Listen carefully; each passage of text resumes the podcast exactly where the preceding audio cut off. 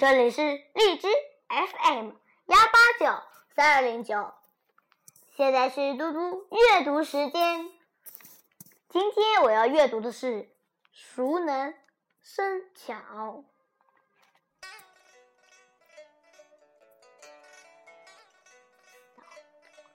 熟能生巧。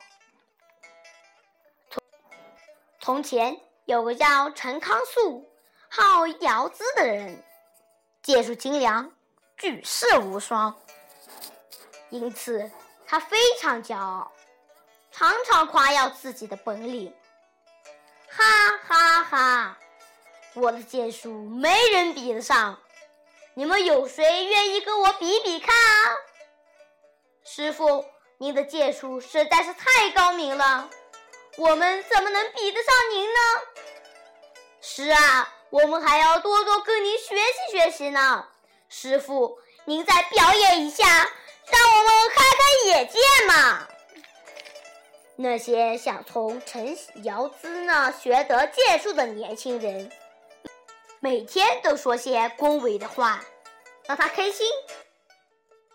一天，陈瑶姿带着徒弟在院子里练习射箭，有一个漫游的老翁正好走过。便停下来看，陈瑶子举起了弓，搭上箭，一连发出十支箭，每支都正中红心。徒弟们在旁边拍手叫好。陈瑶子也很神气地对老翁说：“你看怎么样？”那个老翁只是微微点头，并不叫好。陈瑶子心里很不舒服，不客气地问他：“喂？”你这个老头也会射箭吗？不会。那么是我的箭射的不好吗？好是好，不过这只是平常的技术罢了，并没有什么了不起。老头，你说的是什么话？竟敢这样侮辱我们师傅！你知不知道我们师傅的剑术没人能比得上？你简直太看不起人了！年轻人，你先别生气。我说的是真话，你们师傅的剑术的确平常的很，没什么值得夸赞的。老头，听你这么说，好像很内行，那你就露两手给我们瞧瞧。不服气就比划比划，光说不练有什么用？小兄弟，这射箭的本领我可没有，不过让我道友给你们看看。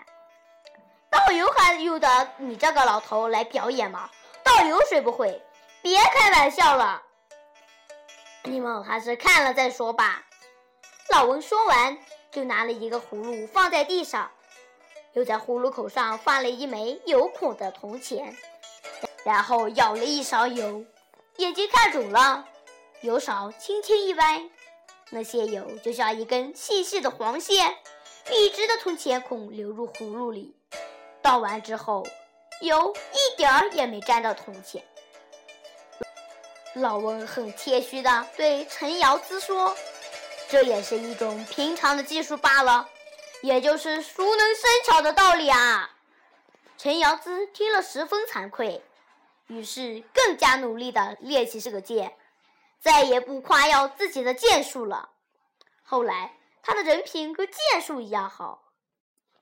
这个故事告诉我们，不管做什么事情，只要勤学苦练，掌握规律。就能找出许多窍门，盖起来得心应手。今天的嘟嘟阅读时间就到这里，谢谢大家，明天见。这个。